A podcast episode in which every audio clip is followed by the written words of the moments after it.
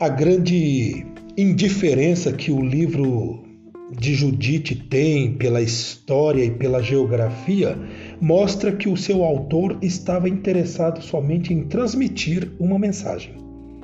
O livro foi escrito na Palestina em 150 a.C., na época em que a revolta dos Macabeus estava sendo levada a termo.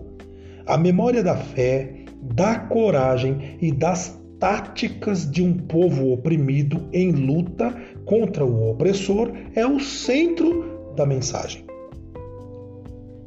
Nos três primeiros capítulos são descritos os mecanismos de dominação das grandes potências da época: aparato militar, demonstração de força e intimidação.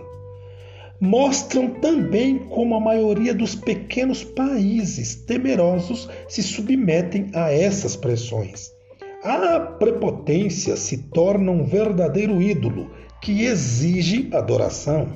Nos capítulos 4 a 7, é apresentado um país pequeno que, mesmo sob dominação, se prepara para reagir através de uma fé prática.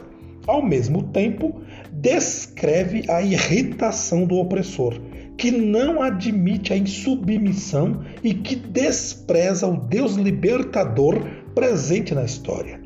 Diante da opressão, o oprimido é tentado a fazer as pazes e a se conformar com a escravidão.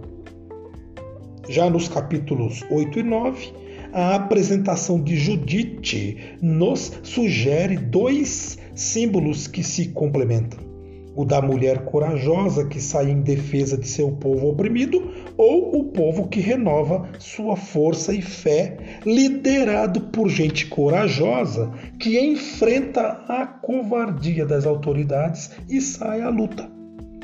Nos capítulos de número 10 a 13, a beleza e as artimanhas de Judite simbolizam uma fé que não dispensa os meios políticos na luta para eliminar os dispositivos centrais da repressão, no caso, a cabeça de Holofernes.